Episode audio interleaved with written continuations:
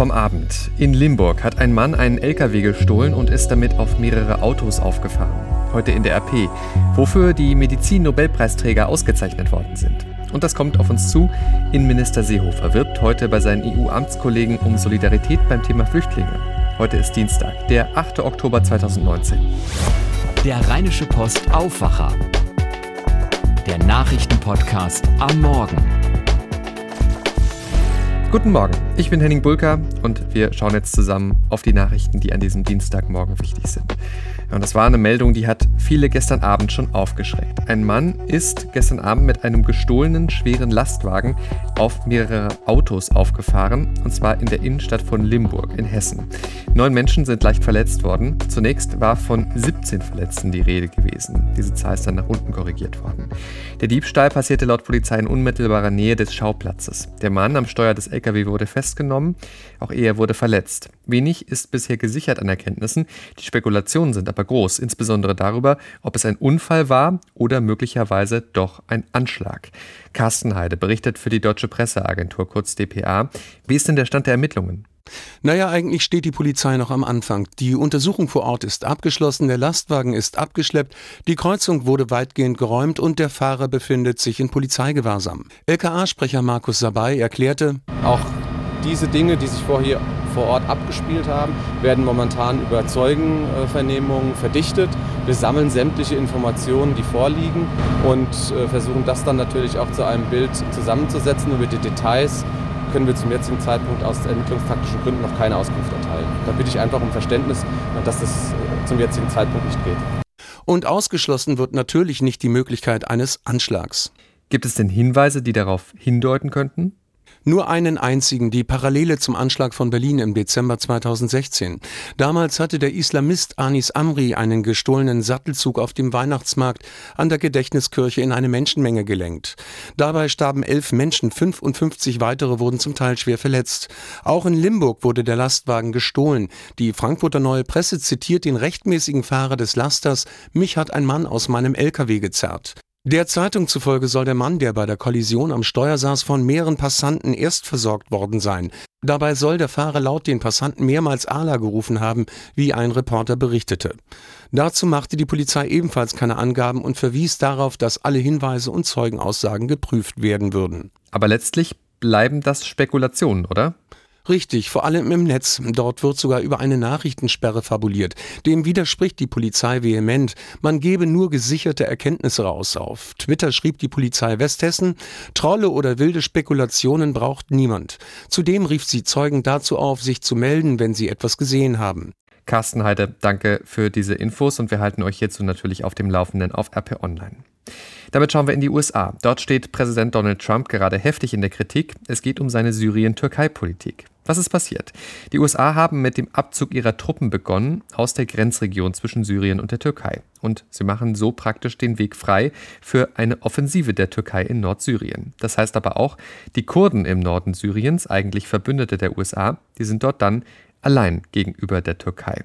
Trump hat nun eine massive Drohung ausgesprochen. Sollte das Land sich nicht human verhalten, werde das schwere wirtschaftliche Konsequenzen haben, sagte Trump. Sogar von einer Zerstörung der türkischen Wirtschaft war die Rede. Tina Eck in Washington für die DPA. Die Kritik ist laut an Trump wegen dieser Politik. Wie sieht die Kritik genau aus? Äh, durch die Bank herrscht äh, größte Empörung und Sorge, dass die Kurden im Stich gelassen werden. Sie haben im Kampf gegen den IS wertvolle Dienste geleistet. Jetzt lasse man sie zurück, um dem sicheren Tod entgegenzusehen, sagte etwa die ehemalige UN-Botschafterin Nikki Haley. Leave them to die. Es wird auch befürchtet, dass die IS-Terrormiliz äh, neue sichere Häfen findet und damit neue Attacken gegen die USA entwickeln kann und dass die gesamte Gegend zu einem Kriegsgebiet wird. Es sei ein massiver Fehler, eine katastrophale Fehlentscheidung, so Demokraten und Republikaner. Tina Eck, Dankeschön für die Einschätzungen. Schauen wir jetzt auf das, was ihr heute in der Rheinischen Post liest. Und da ist großes Thema der Skandal um den hessischen Wursthersteller Wilke. Dessen Waren werden mit zwei Todesfällen und 37 Krankheitsfällen in Verbindung gebracht. Es läuft eine weltweite Rückrufaktion. Beliefert wurden auch in ganz Deutschland Großhändler, Kantinen, Altenheime, Krankenhäuser. Auch in NRW. Hunderte Unternehmen sind hier bei uns im Land betroffen. Die Metro ruft etwa verschiedene Salamisorten zurück. Auch Ikea war Abnehmer der Wilke-Wurst. Das Unternehmen hat seine Kunden angeschrieben. Die Behörden überwachen nun, ob auch wirklich alle Wilke-Waren aus den Regalen verschwinden.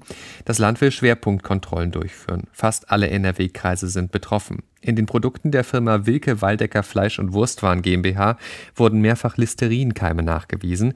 Bei einem geschwächten Immunsystem kann eine Infektion damit lebensgefährlich sein. Es war gestern so gegen halb zwölf. Da stand ich am Newsdesk von RP Online und habe mit meinen Kolleginnen und Kollegen ziemlich intensiv nachgedacht und diskutiert. Währenddessen bimmeln um uns herum die Handys. Immer mehr Nachrichtenseiten verschicken Eilmeldungen dazu, dass die Preisträger feststehen des diesjährigen Medizin-Nobelpreises. Wir haben die Nachricht natürlich auch schon vorliegen in diesem Moment, nur wir sind alle keine Mediziner und so ganz direkt schlau werden wir aus der ersten Meldung nicht. Einfach nur schreiben, zwei Amerikaner und ein Brite gewinnen den Nobelpreis für Medizin. Da haben wir gedacht, nee, da hat nicht so wirklich jemand was von, wenn er die Nachricht auf sein Smartphone bekommt.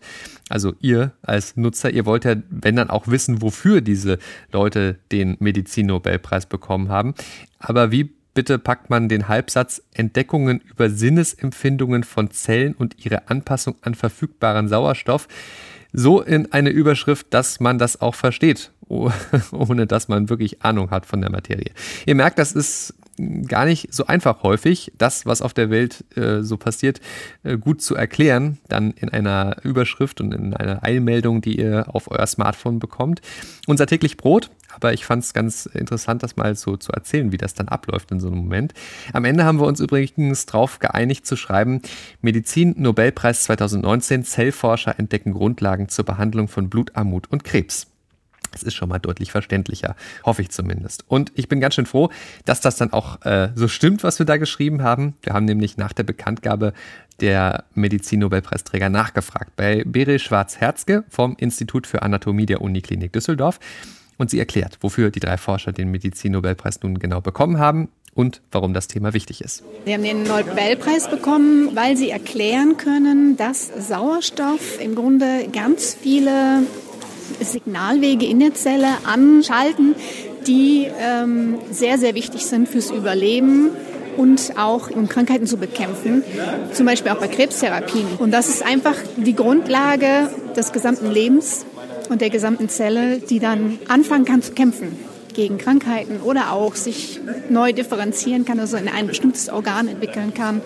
Und das ist im Grunde die Grundlage allen woran wir forschen. Sauerstoff ist einfach sehr wichtig für die gesamte Funktion der Zelle und damit eben unser Organismus. Wir haben auch mit Nils Hansson gesprochen vom Institut für Geschichte, Theorie und Ethik der Medizin.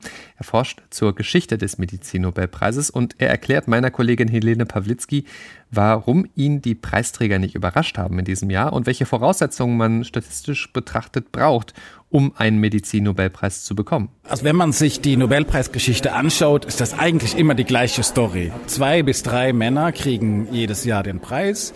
Ähm, das, bisher waren das, glaube ich, nur zwölf oder dreizehn Frauen, die den Preis bekommen haben. Was auch noch sehr charakteristisch ist, ist, dass die alle in Amerika tätig waren. Eine, einer davon auch in Großbritannien, Oxford, aber sonst ist Boston und Johns Hopkins. Wenn man sich die Nobelpreisstatistik anschaut, sind das eben aus diesen Universitäten, wo die allermeisten herkommen.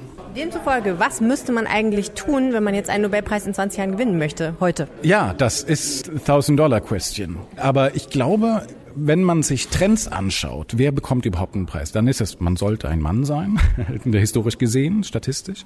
Man sollte sich auch mit Grundlagenforschung befassen und man sollte gute Freunde haben, denn gute Freunde nominieren einen für den Preis. Und am besten sollte man Freunde haben in Nordamerika, bei den Ivy League Universitäten, Harvard, Yale, Johns Hopkins und auch nicht schlecht ein paar Freunde in Schweden, denn im schwedischen Nobelkomitee werden die ähm, äh, Herren dann aus ausgewählt. Aufgenommen hat Helene diese beiden Interviews übrigens bei einer Art Public Viewing von der Nobelpreisvergabe in Düsseldorf. Das ging zwar technisch schief, war aber trotzdem eine spannende Veranstaltung. Und mehr dazu hört ihr deshalb ab Donnerstag auch wieder in unserem Düsseldorf-Podcast, dem Rheinpegel, überall dort, wo es Podcasts gibt und auf rp-online.de slash Rheinpegel. Schauen wir jetzt auf das, was heute wichtig wird. Und da bleiben wir bei den Nobelpreisen. Heute ist die nächste Disziplin dran. Am Vormittag verkündet die Königlich Schwedische Wissenschaftsakademie den oder die Nobelpreisträger für Physik 2019. In Luxemburg steht heute ein wichtiges Treffen an für Bundesinnenminister Horst Seehofer mit seinen EU-Amtskollegen. Das Thema des Treffens die Rettung von Flüchtlingen aus dem Mittelmeer und was mit ihnen danach passiert. Seehofer wirbt für mehr europäische Solidarität bei der Verteilung von Flüchtlingen. Sarah Geiserde berichtet für die dpa. Seehofer will ja für eine konkrete Vereinbarung werben, die verhindern soll, dass Bootsflüchtlinge im zentralen Mittelmeer Tage und Wochen lang an Bord von Booten ausharren müssen. Wie sieht diese Vereinbarung aus? In der Vergangenheit haben Italien und Malta Rettungsschiffen mit Flüchtlingen an Bord immer wieder verweigert, bei ihnen anzulegen. Einfach aus der Sorge heraus, dass sie dann eben mit der Verantwortung für die Geretteten allein gelassen werden. Genau das würde die Vereinbarung ändern, die Deutschland, Italien, Frankreich und Malta vor kurzem unterzeichnet haben. Demnach sollen nämlich Bootsmigranten, die im Mittelmeer südlich von Malta und Italien aus Seenot gerettet werden, innerhalb von vier Wochen auf die teilnehmenden Staaten verteilt verteilt werden. Seehofer hat gesagt, Deutschland kann in Zukunft ein Viertel der Menschen aufnehmen, aber für die Umsetzung braucht es eben noch weitere EU-Staaten, die da mitmachen. Erst war Seehofer ja sehr optimistisch, dass da viele Länder mitziehen, jetzt hält er sich eher bedeckt. Wenn man aber mal auf die Zahlen schaut, laut EU-Grenzschutzagentur Frontex, da haben in den ersten acht Monaten dieses Jahres fast 6600 Schutzsuchende Europa über das zentrale Mittelmeer erreicht. Das sind jetzt verhältnismäßig nicht so viele Menschen, um die es da geht, gerade im Vergleich dazu, dass wir ja von 27 EU-Ländern sprechen. Warum tun sich diese 27 EU-Länder trotzdem so schwer, einige dieser Menschen zu übernehmen?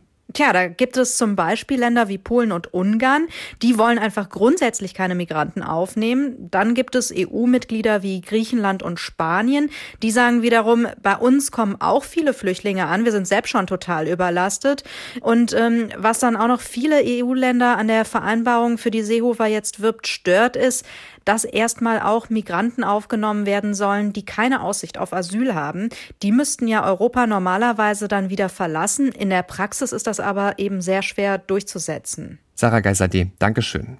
In Aachen beginnt heute ein Prozess um eine ziemlich grausame Tat. Zwei Männer sollen einen anderen Mann an einer Eifler Talsperre mit einem Seil an einen Kleintransporter gebunden und unter Vollgas mitgeschleift haben. Die Anklage am Landgericht gegen die beiden Männer versuchter Mord durch Unterlassen. Demnach sollen sie im April den schwer verletzten Mann ohne Telefon in einem Waldstück an der Eifeler Urfttalsperre zurückgelassen haben. Die Staatsanwaltschaft geht davon aus, dass die Angeklagten den Tod des Mannes billigend in Kauf nahmen, um vorherige Taten zu vertuschen. An mehreren deutschen Flughäfen streiken heute die Unsichtbaren, wie sie sich selber nennen, nämlich die Reinigungskräfte. Unter anderem in Frankfurt, Berlin und Münster-Osnabrück sind Streiks angekündigt. Auch in Düsseldorf, München, Stuttgart und Hannover sind Aktionen geplant. Einschränkungen für den Flugverkehr nicht ausgeschlossen. Die Gewerkschaft IG Bau verlangt bessere Tarifbedingungen für die Reinigungskräfte.